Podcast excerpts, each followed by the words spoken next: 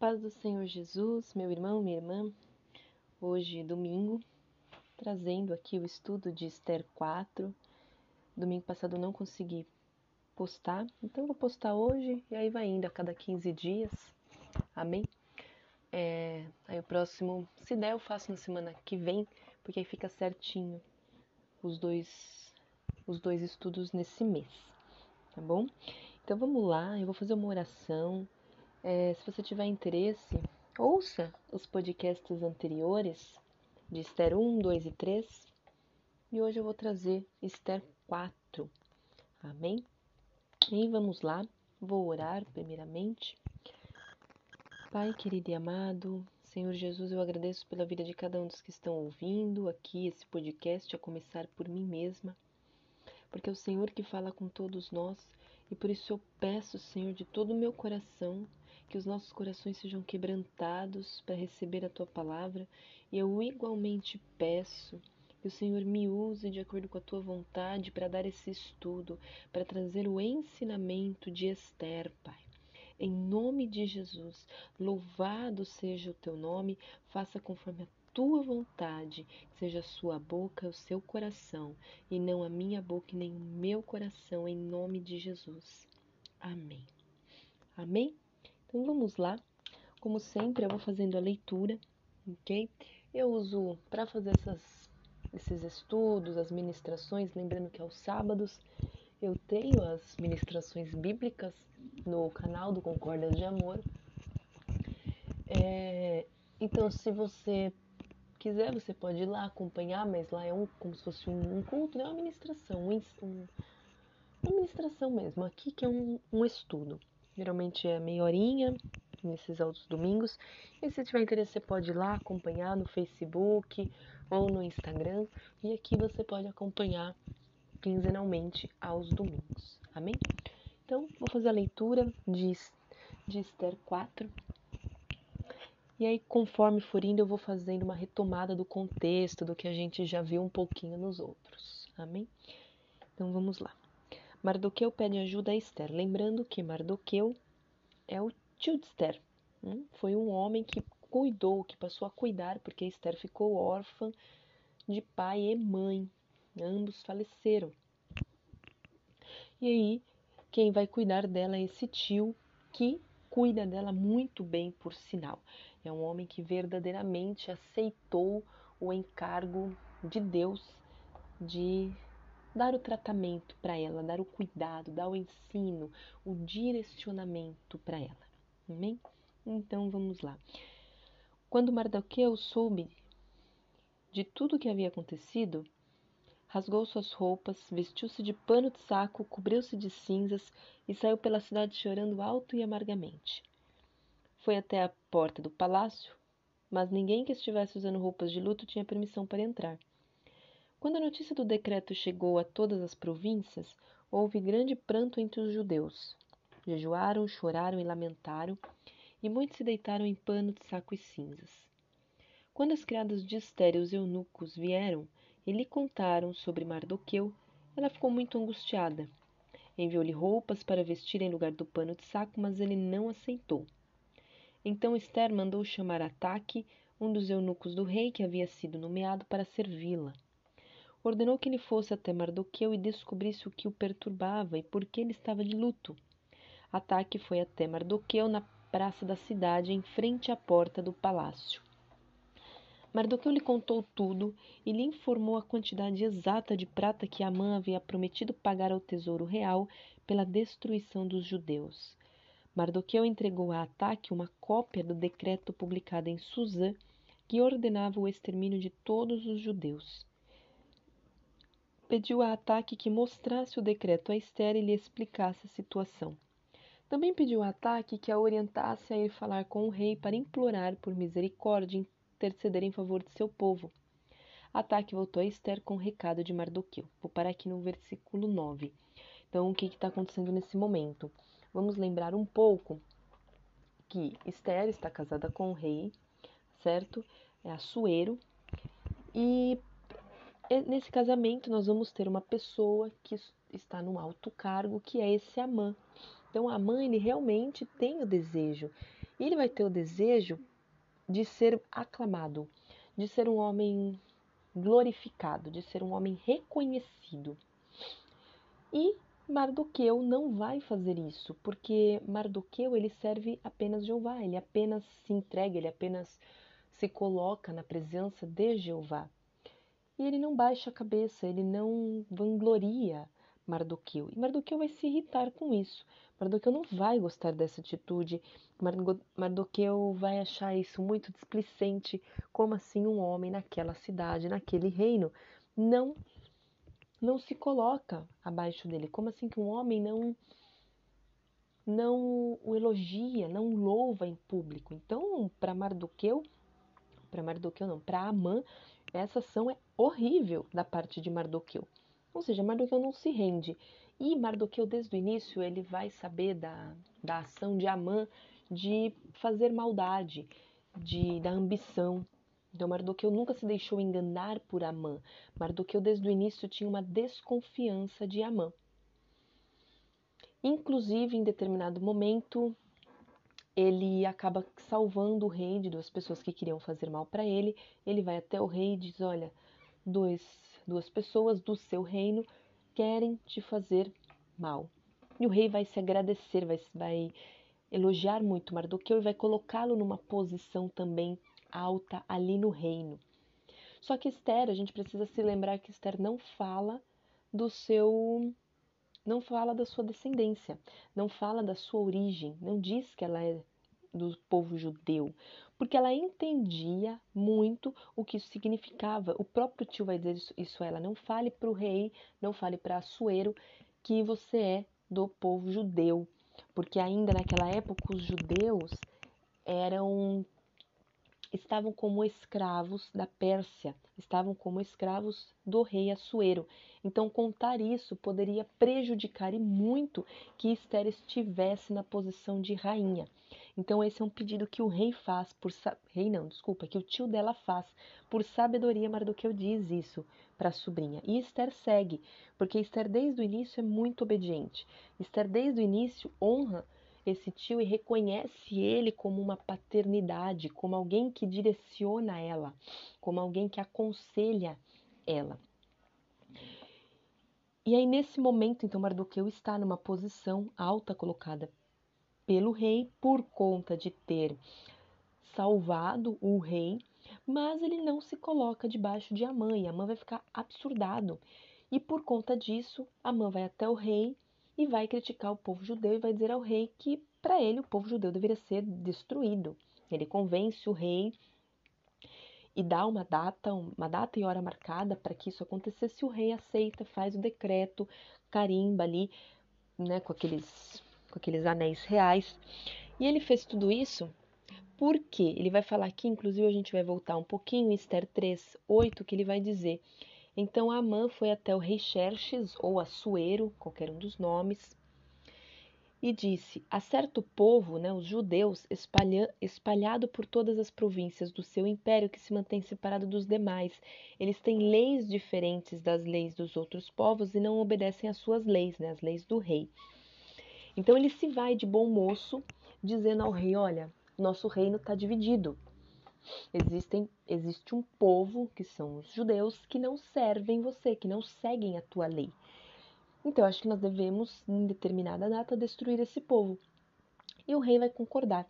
O rei vai falar: Ok, eu aceito. Achando que Amã está fazendo o correto, achando que Amã é um bom moço. E é Mardoqueu que vai perceber que as coisas não são bem assim. Então, aqui nesse momento, Amã, quando ele descobre o que acontece, ele se infelicita muito, ele fica muito mal, ele tem muito amor por esse povo, ele tem muito amor por essas pessoas, ele tem muito amor por, por pertencer a esta raça. E aí ele vai se entristecer de tal maneira a ponto de fazer esses jejuns, que era muito comum, de rasgar a roupa, se vestir de saco, era uma forma de se jejuar naquela época, se despir de tudo. Hum? E a mãe vai fazer isso. Isso vai chegar aos ouvidos de Esther. Esther vai querer saber o que, que está acontecendo com você, meu tio. E ele vai contar o que está acontecendo. Ele vai falar para o homem, né, para o ataque, que é um, é Hatak, né, com H, mas a gente vai falar ataque. Ele vai falar pro ataque tudo que está acontecendo, ele vai passar isso tudo para Esther. E Mardoqueu direciona a Esther a respeito disso. Então ele vira e fala: Olha, diga para Esther que a gente precisa resolver isso, que ela precisa ir até o rei, ela precisa convencer esse rei desse erro, ela precisa fazer algo por esse povo, porque é povo dela. Hum, então peça, implore que ela que ela fale com o rei, interceda por esse povo para que o rei tenha misericórdia e as coisas mudem. Vejam a importância desse, desse diálogo. E eles vão até, eles vão voltar para Esther e a versículo 10 vai falar assim: Então Esther mandou Ataque dizer a Mardoqueu: Todos os oficiais do rei, até mesmo o povo das províncias, sabem que qualquer pessoa que, que se apresenta diante do rei no pátio interno sem ter sido convidada está condenada a morrer, a menos que o rei lhe estenda seu cetro de ouro. Além do mais, há 30 dias o rei não me chama à sua presença. E o recado de Esther foi transmitido a Mardoqueu. Então, Mardoqueu, agora Esther vai passar para esse para esse eunuco, para esse ataque, a posição dela. OK, meu rei, você está certo. É meu rei não, meu tio, você está certo. Porém, veja bem, só vai para a presença do rei quem ele pede. Ninguém pode aparecer do nada na presença do rei, senão corre o risco de morrer. Então, nós precisamos saber disso, porque eu posso me apresentar, ela vai dizer mais à frente que eu posso me apresentar, eu posso morrer. Porque não se pode fazer isso. O rei é uma autoridade suprema. E 30 dias o rei já não chamava ela. Então, 30 dias que eles não tinham contato. 30 dias que esse rei não queria, não viu, não, não quis falar com ela. E quando a gente lê isso, a gente hoje em dia seria um absurdo, né? Um marido, uma esposa não quererem se ver, né? ficarem 30 dias sem se ver, 30 dias sem manter uma relação sexual, 30 dias sem se falar. Mas nessas épocas as pessoas se casavam não por uma questão emocional, mas as escolhas de relacionamento eram racionais, eram escolhas de essa pessoa vai ser boa para mim para isso, simples. Então, o emocional não era em jogo como hoje em dia nós temos pessoas que se envolvem simplesmente porque estão apaixonadas ou porque o emocional está dizendo vamos lá, vamos ficar juntos. Isso causa precipitação, isso causa pessoas se entregando rápido demais para outras, sem conhecerem, sem conhecerem o terreno, sem entenderem tudo o que está acontecendo. Então, quando o emocional está desequilibrado, e entra em jogo, o racional não consegue existir. E não era o que acontecia. As pessoas criticam muito esse, o, a Bíblia por conta disso. Porém, era uma outra cultura, era uma outra forma de enxergar os relacionamentos. E os relacionamentos, eles eram racionais, eles eram inteligentes, não eram lançados, impulsivos e emotivos. Então, Esther, ela entendia qual era o papel dela como rainha, entendia qual era o papel dela como esposa deste homem. E não é porque ele não a chama que ela vai sofrer emocionalmente. Essa mulher ela tem um emocional muito seguro. Esther, eu me admiro muito desse da força do emocional dela. E nós precisamos pensar realmente na criação. Esse tio sempre cuidou dela muito bem desde cedo, passou para ela valores morais, ética, passou para Esther a questão da segurança, da obediência, da honra, do caráter. Esther era bonita por fora, mas era lindíssima por dentro.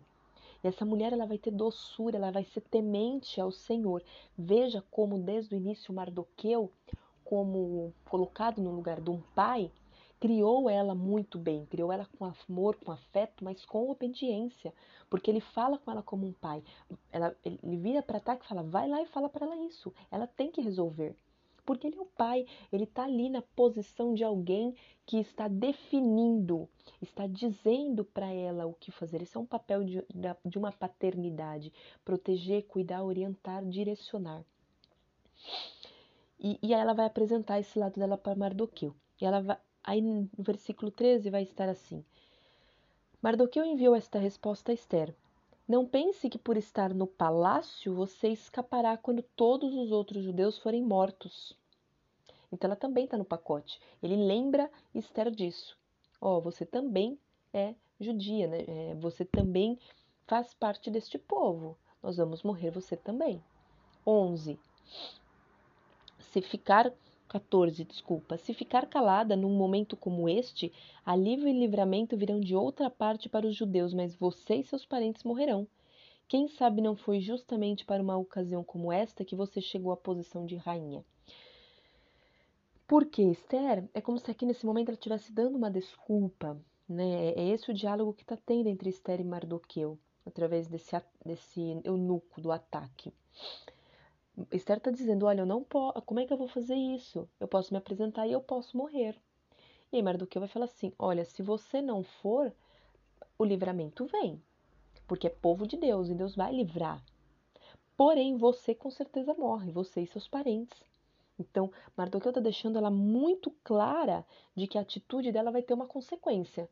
E aí ele lembra: será que não foi para isso que você foi rainha? Será que não é exatamente por estar aí que é exatamente para isso que você não está aí, ele está chamando ela para pro, pro propósito. Ele está chamando Esther para a realidade, para falar: peraí, você vem desse povo, você precisa dar um jeito. Porque se você não der um jeito, já que é para isso que você está aí como rainha, veja, você está numa posição.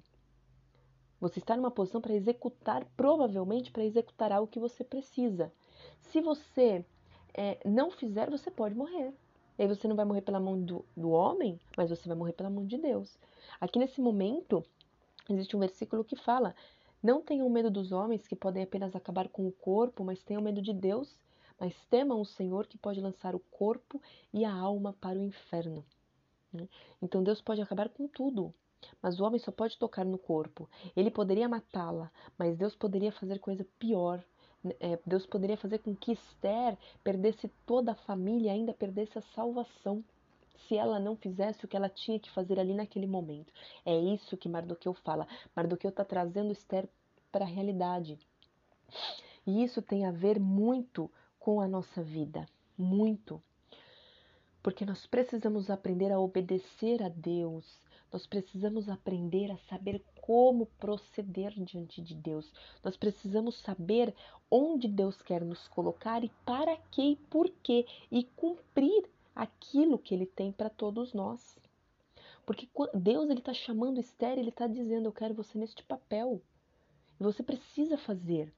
Então, onde Deus quer te colocar? E Deus colocou Esther num local de muito risco, com um homem que não cria no Senhor, com um homem que poderia matá-la a qualquer momento, com um homem que acabou de sair de um divórcio, de um relacionamento com uma mulher louca que não respeitou, de um cara que confiava no dinheiro, que não tinha respeito pelas mulheres, de um homem impulsivo que era totalmente dado ao vinho, com conselheiros que muitas vezes não davam realmente conselhos úteis um homem que ia permitir matar todo um povo, praticamente um assassino. Deus nos coloca muitas vezes em lugares que, na, que na, nos nossos olhos é, são lugares totalmente impróprios, totalmente infrutíferos, que na nossa visão natural nada está ok. Só que Deus pede os olhos da fé, da confiança e da sabedoria espiritual, que é algo que Esther vai ter aqui nesse momento. Então, Esther, ela precisa falar: opa, eu realmente estou aqui por um propósito. Eu não vim aqui só para casar e ser mais bonita. Não vim aqui para sair da vida que eu tava e ser a nova rainha. Eu vim aqui provavelmente para salvar um povo. Então, onde que muitas vezes Deus quer nos colocar? Nós precisamos, onde nós estivermos, sempre nos perguntar: aqui onde eu estou, o que Deus quer de mim aqui, aqui onde eu estou? Porque muitas vezes tem caminhos que Deus vai nos colocar ainda, mas outros nós já estamos vivendo. No seu trabalho, pergunte a Deus o que o Senhor quer que eu execute, por que, que eu estou aqui. Por que, que eu estou na família que eu estou? Por que eu estou casada com quem eu estou? Por que eu sou mãe, pai de quem eu sou? Por que, que eu estou na igreja que estou?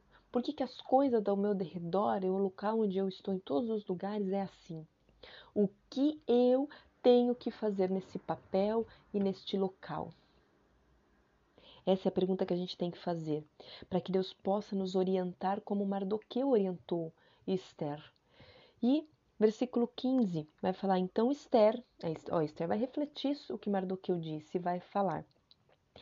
Então Esther enviou esta resposta para Mardoqueu: Vá, ela vai trazer solução. Realmente, eu estou aqui para algo. Então vá, reúna todos os judeus de Suzã e jejuem por mim. Não comam nem bebam durante três dias e três noites. Minhas criadas e eu faremos o mesmo. Depois irei à presença do rei, mesmo que seja contra a lei. Se eu tiver de morrer, morrerei. Mardoqueu foi e fez tudo conforme as instruções de Esther. Então, como rainha, agora ela vai trazer a solução. Não é mais Mardoqueu. Mardoqueu está trazendo problema, mas ele não pode solucionar. Quem tem que trazer a solução é ela. Quem tem que trazer a solução é quem está no papel de liderança. Deus não coloca pessoas em liderança à toa. Você pode estar na liderança de uma escola, liderança de uma empresa, de uma casa, de um ministério, não importa. Todo papel de liderança é cobrado. O que você está fazendo num papel de líder? Você está ali provavelmente para ajudar as pessoas, para direcionar pessoas, para salvar pessoas, para levar salvação, levar cura, para fazer algo, o que Deus quer que você faça. Se você não é líder, o que Deus quer que você faça também. Por que estamos onde estamos?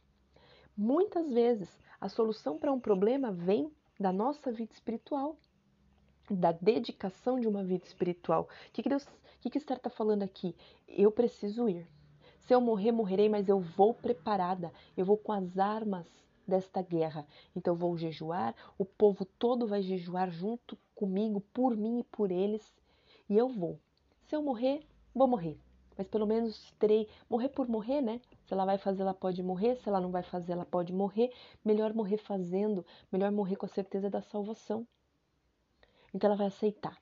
E aí todo o povo vai jejuar, enfim, aí o capítulo 5, só para a gente não ficar curioso, vai dar certo esse jejum. Mas aí o capítulo 5 eu trago no próximo podcast, mas que a gente possa refletir nesse capítulo 4, juntamente dos outros, do quanto Esther vem trazer esta obediência, do quanto Esther vem trazer esta humildade em ouvir o outro, em ouvir pessoas experientes, sábias que estejam na presença do Senhor.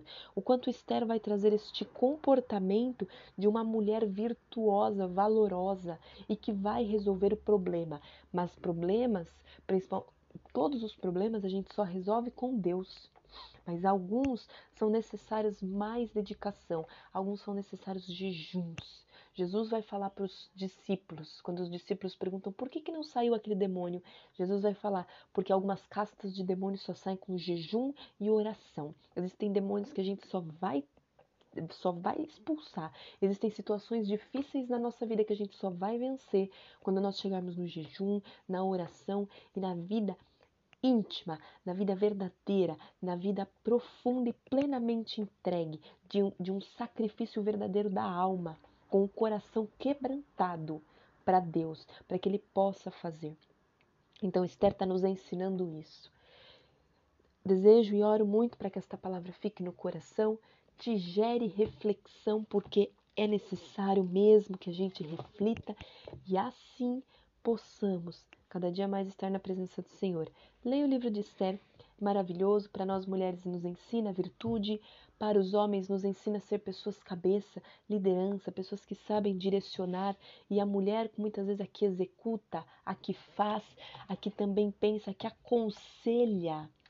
A mulher ela tem todo um jeitinho especial, que se a gente une isso, se nós entregamos isso realmente para Deus, para que Ele possa usar, a gente consegue tudo o que Deus quer que nós que Deus quer fazer por meio da nossa vida. E o homem tem essa capacidade do fazer, do executar, da liderança. Então, Esther é um livro que vem falar de obediência, de humildade, de amor, mas também vem falar de casamento, de relacionamento, de papel de cada um, de obediência, de paternidade.